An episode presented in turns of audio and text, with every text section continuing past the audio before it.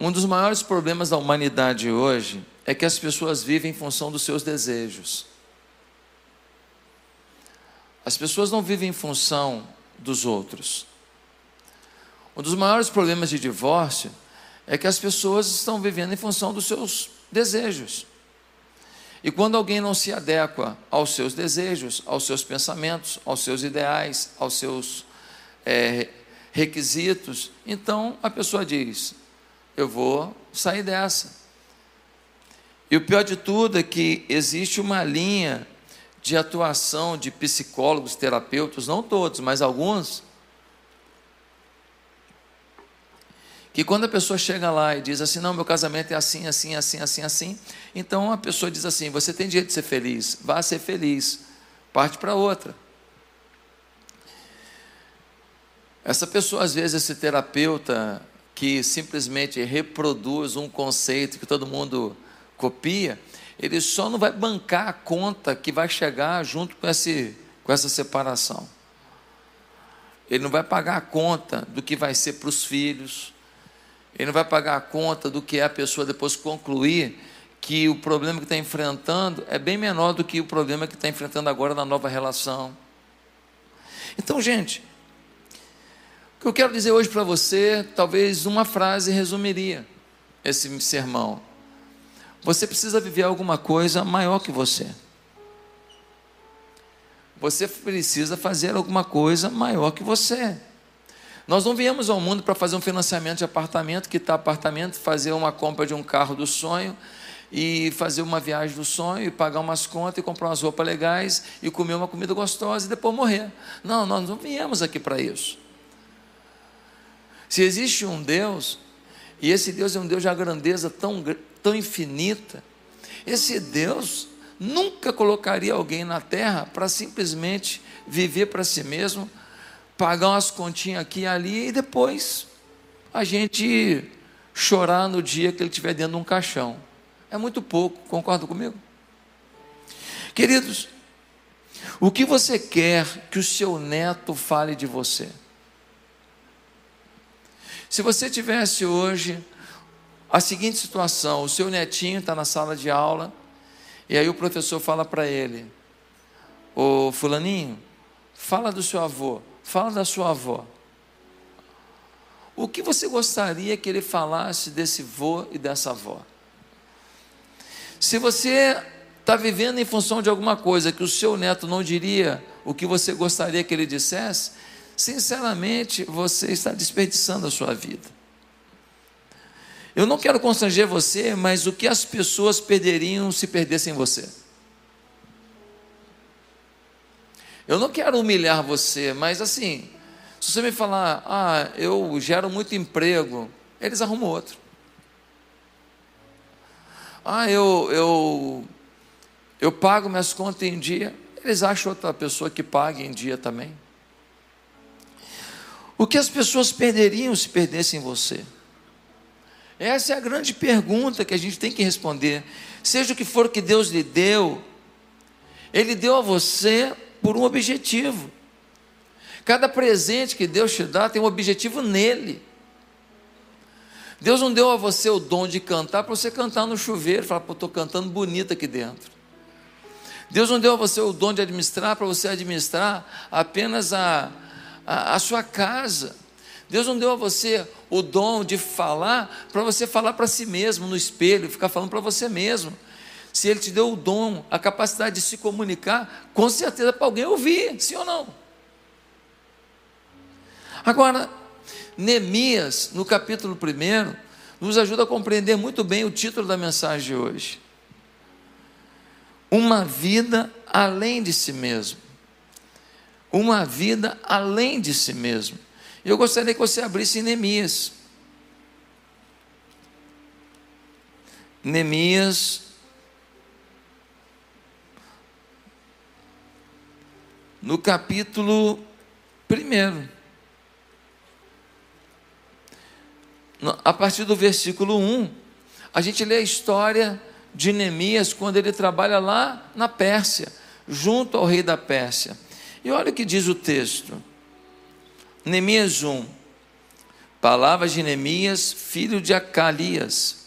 No mês de Quisleu, no vigésimo ano, enquanto eu estava na cidade de Suzã, Anani, um dos meus irmãos, veio de Judá com outros, alguns outros homens, e eu lhes perguntei acerca dos judeus que restaram, os sobreviventes do cativeiro, e também sobre Jerusalém. E eles me responderam: aqueles que sobreviveram ao cativeiro e estão lá na província passam por grande sofrimento e humilhação. O muro de Jerusalém foi derrubado, as suas portas foram destruídas pelo fogo. Quando vi essas coisas, sentei-me e chorei. Passei dias lamentando-me jejuando e orando ao Deus dos céus. Então eu disse: Senhor, Deus dos céus, Deus grande e temível, fiel à aliança e misericordioso com os que te amam e obedecem os teus mandamentos. Que os teus ouvidos estejam atentos e os teus olhos estejam abertos para a oração que o teu servo está fazendo diante de ti, dia e noite, em favor de teus servos, o povo de Israel, confesso os pecados que nós, os israelitas, temos cometidos contra ti. Sim, eu e o meu povo temos pecado, agimos de forma corrupta e vergonhosa contra ti. Não temos obedecido aos mandamentos, aos decretos e às leis que deste ao teu servo Moisés. Lembra-te agora do que disseste a Moisés, teu servo se vocês forem infiéis, eu os espalharei entre as nações. Mas se voltarem para mim, obedecerem aos meus mandamentos, e os puserem em prática, mesmo que vocês estejam espalhados pelos lugares mais distintos, mais distantes, debaixo do céu, de lá eu os reunirei e os trarei para o lugar que escolhi para estabelecer o meu nome. Estes são os teus servos, o teu povo, tu os resgataste com o teu grande poder e com o teu braço forte, Senhor. Que os teus ouvidos estejam atentos à oração deste teu servo, e a oração dos teus servos que tem prazer em temer o teu nome. Faz com que hoje este teu servo seja bem sucedido, concedendo-lhe a benevolência deste homem no mês de Nissan, do vigésimo ano do rei Artaxerxes, na hora de servir-lhe o vinho, levei-o ao rei. Nunca antes eu tinha estado triste na presença dele, por isso o rei me perguntou: por que o seu rosto parece tão triste se você não está doente? Essa tristeza só pode ser do coração, com muito medo. Eu disse ao rei: que o rei viva para sempre. Como não estaria triste o meu rosto se a cidade em que estão sepultados os meus pais está em ruínas e as suas portas destas destruídas pelo fogo. O rei me disse: O que você gostaria de pedir? Então orei ao Deus dos céus e respondi ao rei: Se for do agrado do rei, e se o meu servo puder, o seu servo puder contar com a sua benevolência, que ele me deixe ir à cidade onde meus pais estão enterrados, em Judá, para que eu possa reconstruí-la. Então o rei, estando presente, a rainha, sentada ao meu lado, perguntou-me: Quanto tempo levará a viagem? Quando você voltará? Marquei um prazo com o rei e ele concordou que eu fosse. Queridos, Neemias era copeiro do rei. Você sabe o que é o copeiro do rei? O copeiro do rei é alguém que fica na presença do rei constantemente. Ele é a pessoa que serve a bebida e a comida do rei. Mas ele não serve a bebida e a comida do rei apenas como um garçom. Na verdade, ele é um agente de prevenção de envenenamento de rei. O pai desse rei foi envenenado. E esse rei agora, tudo que ele vai tomar, tudo que ele vai comer, Neemias, prova aí. Se tiver que morrer alguém, morre o Neemias. O Neemias comia, bebia, passava um tempo, está tudo bem, Neemias? Tudo bem. Então eu posso comer e beber. Queridos, Neemias enfrentava a morte todos os dias, porque todos os dias havia um risco de envenenamento para com ele. Aí um belo dia, o irmão dele vai até Suzã, na Pérsia, visitá-lo. O irmão dele sai de Jerusalém, do ambiente de Judá, da cidade de Jerusalém, e vai até lá. E ele pergunta: como é que estão as coisas lá? Nós somos trazidos para cá, nós estamos aqui como é, exilados, alguns voltaram para a nossa terra natal. Quem voltou para lá, como é que estão as coisas? E então o seu irmão Anani disse: muito ruim, muito ruim, porque a, as portas da cidade foram queimadas, né? Então entra e sai quem quer. Os inimigos entram e saem, roubam tudo que alguém consegue construir, e os velhos são humilhados, os jovens são escravizados, as moças são estupradas, e muita coisa ruim acontece. Nós não temos dignidade, nós não temos como nos levantar. A situação é crítica, Neemias. Neemias é tomado de um incômodo, um incômodo muito grande. Agora, olha só o interessante: o Anani contou isso para ele e depois foi embora. Mas o Neemias ouviu isso e ficou incomodado, muito incomodado, e diz o texto que ele começou a jejuar e orar por isso, e chorava por causa disso. E ele dizia para Deus: Deus, olha, eu sei que o meu povo foi negligente contigo, mas a conta está alta, tem misericórdia. Note que as coisas que o deixam louco são as coisas que você tem poder de mudar. As coisas que te deixam chateados são as coisas que você pode mudar. Às vezes a gente fala dos meninos no sinal, às vezes a gente fala das mulheres na rua com a criança no colo, às vezes a gente fala da violência da cidade, e a gente fala como realidades distantes da gente, mas aquilo que gente incomoda é aquilo aonde você pode botar a mão e fazer com que melhorias aconteçam. Nunca tenha dúvida que você é a sua paixão. A sua paixão é aquilo que você adora, e a sua paixão é aquilo que você odeia. Aonde você ama, você faz, e aonde você não ama, você faz para aquilo não acontecer. Meus amados, agora Neemias não tem nada a ver com o seu irmão, porque ele comentou e tudo bem, deixou para lá. Ele ficou confortável. Mas Neemias, que estava numa situação confortável, perto do rei, comendo do bom e do melhor, morando no palácio, vivendo uma vida tranquila, um bom salário, ele ficou desconfortável. Quem estava na pior ficou confortável, quem estava na melhor ficou desconfortável. Aqui tem uma grande lição. Às vezes você está confortável com a situação desagradável no seu casamento, na sua vida espiritual, no seu ministério. E tem gente que está numa situação de vida confortável e fica desconfortável, porque sabe que precisa viver algo além de si mesmo. Que não pode responder a Deus no nível do que faz hoje é muito pouco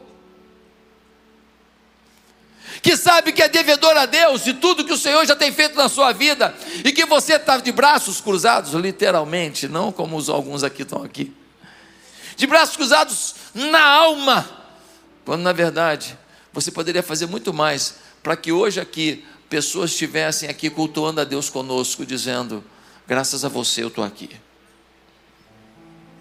Querido, ele trabalha para o rei, e ele entra em jejum e para de comer, porque está preocupado com algo maior. Ele não está falando, a minha vida eu garanti. O pessoal que, estava exilado, que foi levado pelos, pelos exércitos e que voltou para Jerusalém, está na pior, o problema é deles, cada um tem a vida que merece. Não, não, não. Neemias está preocupado. Querido, até você ir para a cama preocupado com algo no mundo que você viu como enfrentar e que te incomodou. Até isso acontecer, você ainda não está vivendo. Enquanto você não for para o travesseiro com alguma preocupação com o mundo, em função do que você faz, pegando o que você faz e conectando para ajudar o mundo a melhorar. Enquanto isso não for uma preocupação da sua vida, você só existe, você não vive. Porque existir até um bicho existe. Mas viver significa dar à vida o que a vida merece. Queridos, você quer saber o que torna as pessoas excelentes? Você quer saber o que as pessoas, o que faz das pessoas pessoas diferenciadas? Você quer saber por que algumas pessoas vão mais longe do que outras? É porque algumas pessoas trazem incomodações excepcionais na alma, trazem inconformidades com situações na sua alma, trazem desconfortos totalitários completos, globais nas suas almas. Ah, querido, eu jamais me esquecerei de uma reunião que nós tivemos de, de liderança aqui da igreja.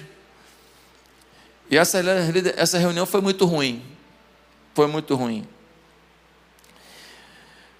E já tem muitos anos e normalmente as reuniões que eu lidero são muito positivas, mas essa estava muito ruim muito ruim. Porque os pastores estavam acreditando na conversa fiada de alguns que diziam para eles: é muita coisa. A igreja é muita coisa. É muita atividade. É muita coisa.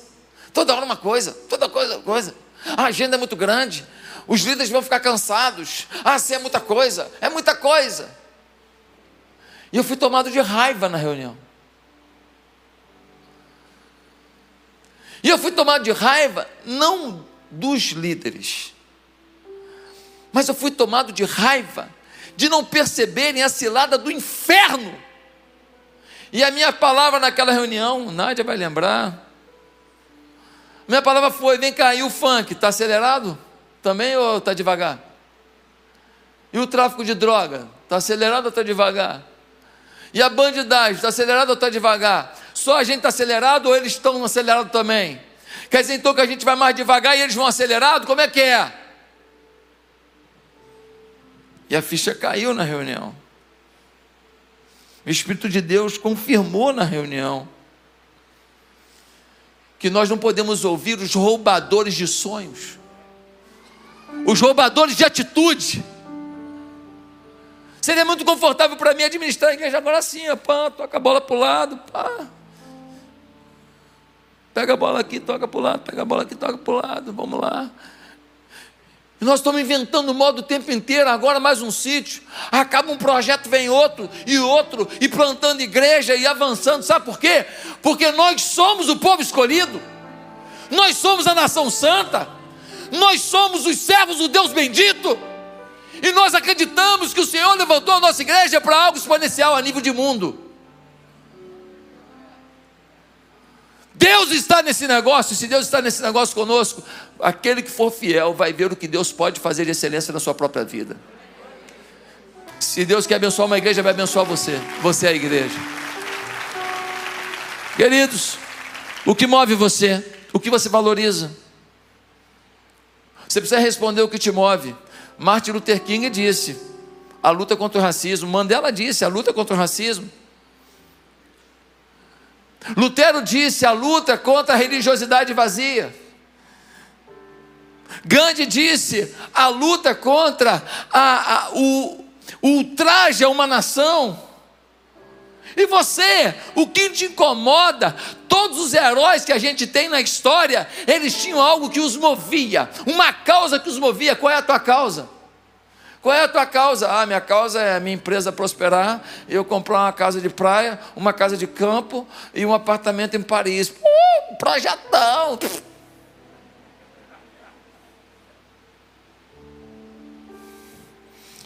Neemias chega diante do rei, jejuando e orando, jejuou tanto e orou tanto que ficou meio abatido. O rei olha para ele e fala para ele: Ô Neemias, você não está doente. Que cara é essa? Que cara é essa, Neemias? Você está muito triste. O que te incomoda a ponto de ser perceptível, hein? O que te incomoda a ponto de ser perceptível, das pessoas olharem e falar assim: ele está incomodado com isso. É falta de dinheiro? É falta de poder provar para alguém que você tem mais coisa? É, é, é bobagem ou é uma causa? Pastor, eu adoro vir nessa igreja, estou muito bem aqui. Eu já fui de 18 mil igrejas, mas agora estou aqui. Você vai para 18 mil e um daqui a pouco, porque se você não tiver uma causa, você não vai ter raiz nesse lugar. Sabe o que vai te fazer acreditar nesse lugar? Fazer desse pastor, o teu pastor, uma liderança espiritual na sua vida, esses pastores, lideranças espirituais na sua vida. Sabe o que vai fazer de você um sonhador com Deus? É você ter uma causa. A causa de Deus. Queridos, o que o incomoda, faz diferença que as pessoas estejam sofrendo para você, faz diferença que a nossa cidade ontem teve assassinato, é, é, é, é morte de um líder miliciano, uma confusão na cidade.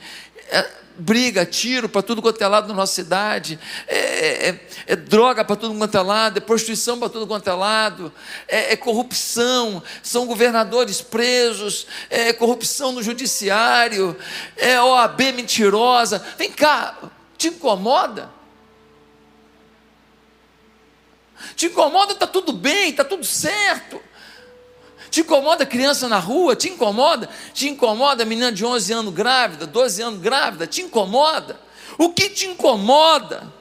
Estamos vivendo nos últimos dias e a Bíblia diz que o amor de muitos esfriará. Um dos motivos de termos essa, essa letargia, essa morosidade hoje é justamente porque estamos nos últimos tempos. Perto da volta de Jesus, a Bíblia diz que o amor de muitos esfriaria, muitos ficariam mórbidos, ficariam mornos, e a Bíblia diz que é melhor ser frio do que ser morno, porque quem está frio sabe que está, mas quem está morno acha que está até quentinho, e será vomitado, diz a Bíblia. Ô oh, querido, o que aconteceu conosco para que não nos comovamos com a dor das pessoas? A gente passa para lá e para cá, tem uma mulher, uma senhora, com a perna, com a pereba desse tamanho, enfaixada. A gente passa para lá e para cá, vai embora, sim ou não? Pastor, mas não dá para cuidar de tudo. Pois é, não dá para cuidar de tudo, porque a gente não está unido para cuidar de tudo. Então, se cada um cuidasse de um, dava para cuidar de muita coisa. Mas não, está todo mundo dizendo, não dá para cuidar de tudo, então a gente não cuida de nada. Queridos, Neemias finalmente entra em ação. Neemias foi tocado ao ponto de entrar em ação. Não me diga que você se importa com uma causa que você não entra em ação. Não me diga que você se importa com uma situação que você não entra em ação. Não me diga que você se importa com alguma coisa que você não faz algo para mudar essa situação. Algumas pessoas não conseguem nem ser dizimistas na igreja, sabendo da obra social que essa igreja faz. Pelo amor de Deus! Pelo amor de Deus! Queridos, eu quero ver você sair do seu caminho por alguém que não seja você. Eu quero ver você acordar de manhã e falar: hoje eu tenho uma causa, eu tenho pessoas a quem eu quero atingir com essa causa, eu tenho pessoas que eu quero ver transformadas por essa causa, eu quero ver pessoas felizes por essa causa, eu quero ver você acordar de manhã pensando que existe algo além de você, maior que você, e que envolve não apenas você, envolve Deus que está em você. Quem pode dar uma salva de palmas para o Senhor? Ele está em nós. Ele está em nós. Queridos, ele vai diante do rei. O rei percebe que está com o semblante, semblante caído. E o rei fala: Está doente? Com essa cara triste aí. Gente, um perigo ele estava correndo. Sabe por quê? Porque esse rei já havia matado um irmão dele. Esse rei não brinca serviço. E era um ultraje alguém com o semblante abatido diante do rei. Diante do rei, todo mundo tinha que ir, ó, para cima. Legal, top. E quando o rei fala isso para Neemias, Neemias fala: ih, rapaz, notou. E Neemias diz o texto que com medo, com medo, assustado, ele vira e diz para o rei: Olha, como é que eu posso estar feliz se a cidade dos meus antepassados está sofrendo, se o povo, o meu povo está sofrendo? E era dos antepassados, porque ele, se é que nasceu em Judá, provavelmente não, provavelmente ele nasceu no cativeiro, foram muitos anos de cativeiro.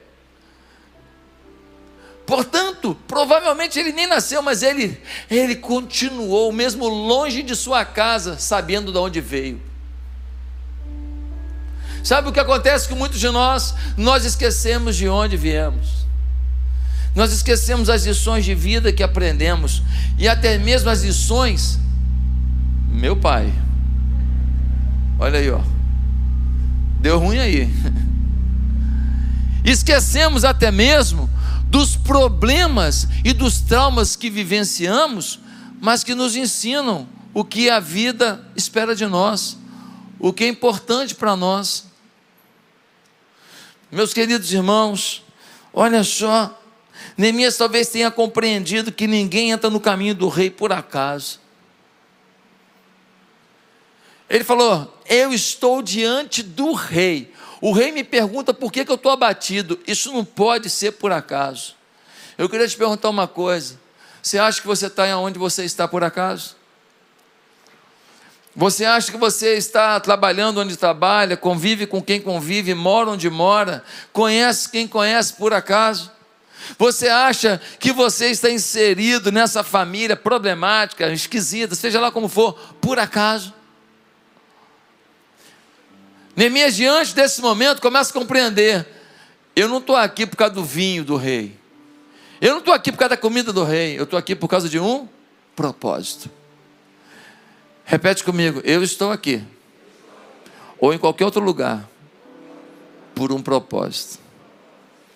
Deus não coloca ninguém diante do rei, ou do empresário, ou do médico, ou do líder, ou do, do político, ou de quem quer que seja, por acaso.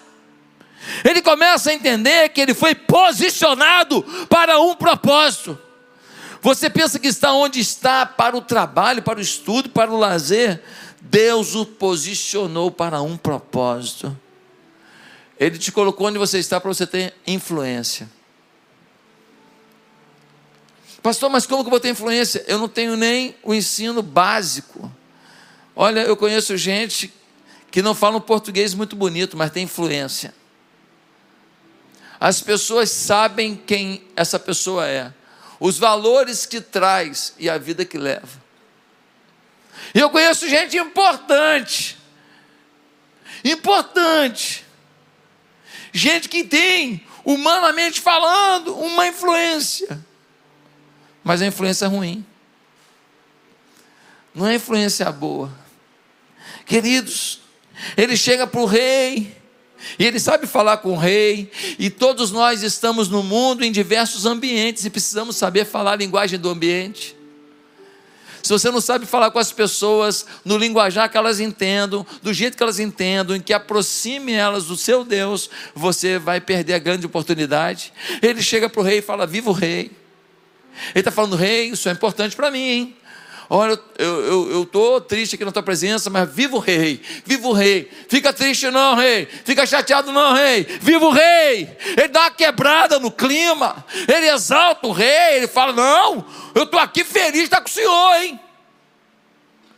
E então ele fala: Olha, eu preciso fazer alguma coisa. Quando for a hora certa, quando for a hora certa, Deus vai usar você para influenciar e fazer uma mudança e fazer a diferença em algum lugar, mas você precisa saber se comunicar. Você precisa saber pedir perdão, você precisa saber pedir uma ajuda exponencial. Alguns de vocês precisam sair do casulo, precisam sair da zona de conforto, que está prestes a asfixiar vocês, ficar na zona de conforto, ficar no casulo ali. Chega uma hora que aquela lagarta que está virando borboleta, se não sair dali, vai morrer asfixiada. Chega uma hora que ela tem que furar o casulo e começar a bater suas asas para poder voar. Deus estava preparando você como uma lagarta num casulo de situações, de dificuldades, mas se você não resolver furar o casulo, você nunca vai voar. E Deus está te chamando para isso, para relevância. Se você algum dia foi exposto à grandeza, e voltar para casa com a fraqueza, você nem se sentirá mais em casa, porque Deus o colocou, o posicionou naquela grandeza para você viver um propósito grandioso dele. Muitos chegarão no fim da vida, terão até uma casa paga, um carro pago, uma vida de muitas viagens, tudo, mas eles estarão na fraqueza, porque saberão que perderam a oportunidade da grandeza. Meus queridos irmãos, Deus colocou Neemias onde estava, Ele plantou Neemias lá, ele fala: Rei, como posso estar feliz quando os meus antepassados, a terra deles está sofrendo? Ele tinha a dizer algo do seu coração, algo que o rei percebeu que era um desconforto grande para Neemias. Ah, meus queridos, você pode comer o que quiser, você pode vestir a roupa que você quiser, desde que seja uma coisa assim que não seja agressiva, é, moralmente falando. Você pode ter gostar de um estilo de música que você quiser, mas deixa eu te falar, o Neemias, ele próprio para a gente que você pode estar na outra cultura e continuar com os valores da cultura do reino de Deus. O Neemias estava lá com roupa da Pérsia comendo comida da Pérsia. Mas o coração dele continuava com seu povo. Ele não perdeu suas raízes. Queridos, pense que Deus está prestes a lhe dar hoje um favor. Porque quando ele fala isso para o rei, o rei vai dizer para ele: Olha, o que, que você quer fazer? Ele fala: Pô, queria ir lá resolver o problema do meu povo. Mas ele é copeiro do rei, ele nunca foi administrador de nada. Ele nunca foi gestor, ele nunca foi líder político, nunca foi líder militar. Mas ele fala: Eu quero ir lá, eu quero ir lá resolver o problema, eu quero ir lá agir. Meus amados irmãos, Neemias não desistiu, disse: Não posso fazer essa obra, não tenho dinheiro para essa obra, mas Senhor, eu quero fazer. Quando o rei perguntou para ele: O que você quer fazer? Ele orou primeiro. Diz o texto que ele orou, ele orou e falou assim: Senhor, eu quero voltar lá e fazer. Se você orar, Deus vai colocar pensamentos de grandeza, causas de grandeza na sua vida. Se você pedir a Deus, Deus colocará sentimentos de grandeza, visão de grandeza na sua vida. O cara estava numa vida confortável. E Deus lhe dá uma visão. E deixa eu te falar: você acha que Deus é maluco para dar uma visão sem dar uma provisão? Essa igreja é o retrato de uma provisão extraordinária para uma visão extraordinária. A melhor história do país não pode contar a história que Deus fez aqui. São muitas histórias lindas, mas a nossa é inédita. São muitas histórias surreais, incríveis, e a nossa é uma delas. São muitas histórias exponenciais e nós estamos vivendo uma dessas. Sabe por quê?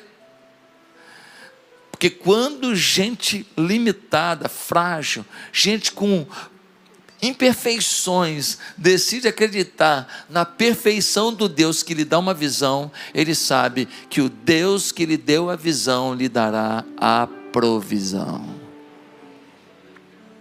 Enquanto você não viver além de você mesmo, você não está preparado para a grande provisão.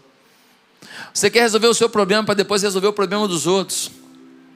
Você quer resolver suas finanças antes de resolver a finança dos outros. Você quer resolver sua vida sentimental antes de resolver a vida sentimental dos outros. Você quer resolver o problema dos seus filhos antes de resolver o problema dos filhos dos outros. Enquanto você está vivendo em função de você mesmo, você não está dentro da grandeza de Deus. Quem recebeu isso? Enquanto você vive em função de você mesmo, você não vive debaixo da grandeza de Deus. Quem pode repetir isso? Enquanto você vive diante de você mesmo, você não está diante da grandeza de Deus. Porque Deus não está preocupado com o teu umbigo. Deus está preocupado com você como um todo, e Ele sabe que você só será o que Ele quer que você seja, se você viver em função dos projetos que Ele tem para você. Ah, meus queridos, às vezes a pergunta mais difícil de responder, quando a gente viveu uma vida assim, de limitações, de dificuldades, é a gente responder no tamanho da nossa expectativa a uma pergunta provocativa. O rei vira para ele e fala assim: O que, que você quer? Ele fala: Eu quero ir lá. Ah, o rei, mas quanto tempo vai levar? Aí ele falou: Ué, o rei concordou. Sim ou não? Aí ele fala: Ah, vai levar um tempinho, mas eu volto. Ah, é mesmo? Tá. Aí rei concordou, já que ele vai ter o favor, ele vou ter o favor do rei. O rei resolveu me abençoar, me deu uma licença. Aí ele fala assim: só tem um problema. O rei fala o quê? Eu preciso de uma carta para os governadores, você me dá? Opa, para te liberar, para te ajudar a passar. Sim, mas eu também precisava de um exército, você me libera? Mas como é? O exército eu que pago o exército? É, pois é, o senhor vai pagar. Pô, mas é caro levar um bando de gente assim contigo. Pois é, é caro mesmo, senhor tem razão. E eu quero que o senhor banque tudo. Por um povo que não é o seu povo. O rei, tá bom, pode levar um grupo lá, um exército tal. Ele falou, é, mas tem mais um negócio. O quê? Eu vou ter que reconstruir os muros lá. O senhor pode me dar madeira?